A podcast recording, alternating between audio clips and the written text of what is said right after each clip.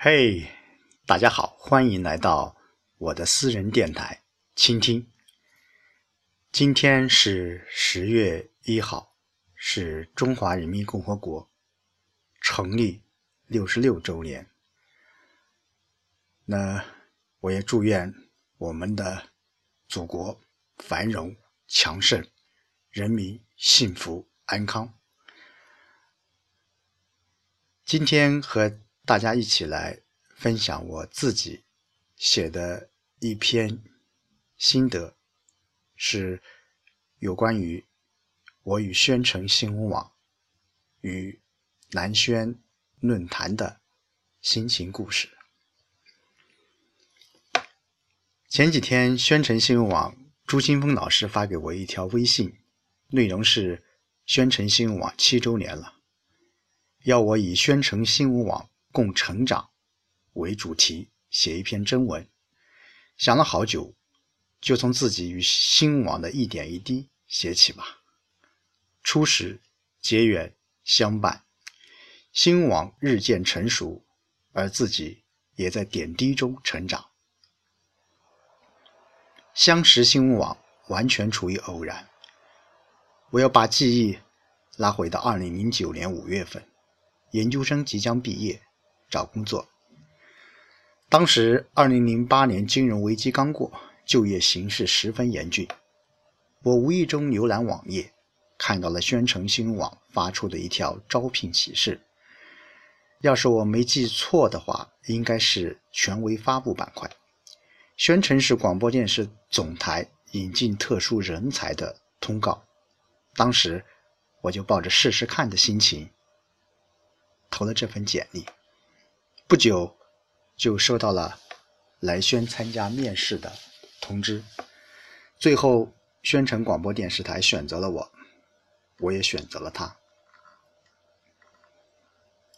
我如愿的进入了宣城广播电视台，走进了这个让我做梦都想来的单位。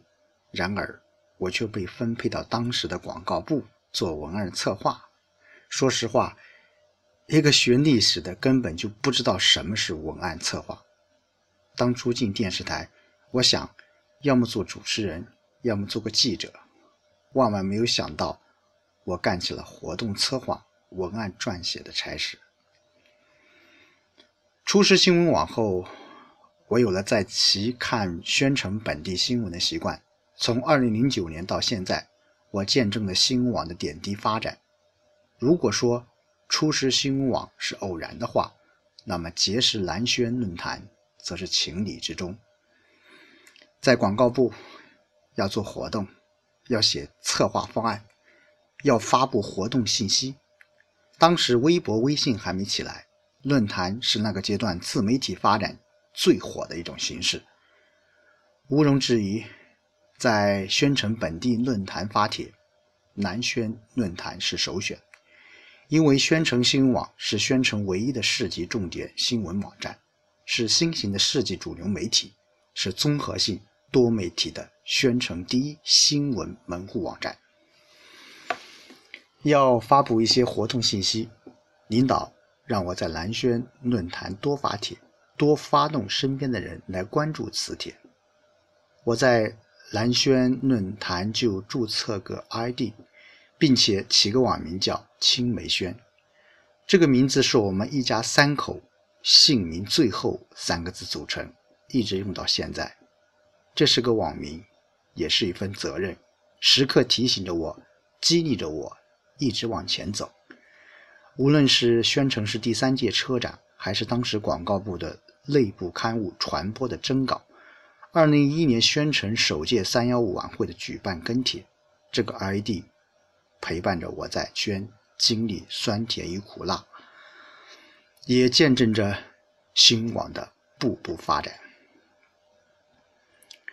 我爱蓝轩论坛，也积极参加蓝轩论坛的活动。二零一一年宣城新网蓝轩春晚，我参加了。我与静听湖、差不多先生等五名网友。共同演绎了一首经典的老歌《相亲相爱的一家人》。我想，宣城新闻网七周岁了，陪伴我们走下去，需要蓝轩每个人坚持与奉献，因为我们是相亲相爱的一家人。去年我被组织部选派到郎溪县涛城镇河西村担任村党支部第一书记。虽然暂时不在广电上班，但我仍然关注着宣城新闻网的每一步发展。村里发生的大事儿、小事儿、喜事儿，我都第一时间在宣城新闻网发布。去年，我带着村民也上了蓝轩春晚，节目名字就叫《我要上春晚》。地地道道的农村小媳妇第一次登上春晚的舞台，高兴与激动不言而喻。好在演出效果还可以，这是我到村做的第一件事情，圆了村民们的一个春晚梦。当然，我能做的还很多。今年五月份，我在荔枝 FM 建立了一个私人电台，名字叫“倾听”。我想把在村里的工作、生活的所见、所闻、所思、所想，以这种形式记录下来。截止到现在，倾听。已经有七十一期了。蓝轩论坛是倾听的首发平台，点击量累计也有五万次。我每天在村部工作着，也在蓝轩论坛驻守着。我深爱着宣城新闻网，深爱着广电的事业。相遇是一种缘分，结缘是一种福气，相伴是一种感情。常怀感恩之心，常念感激之情。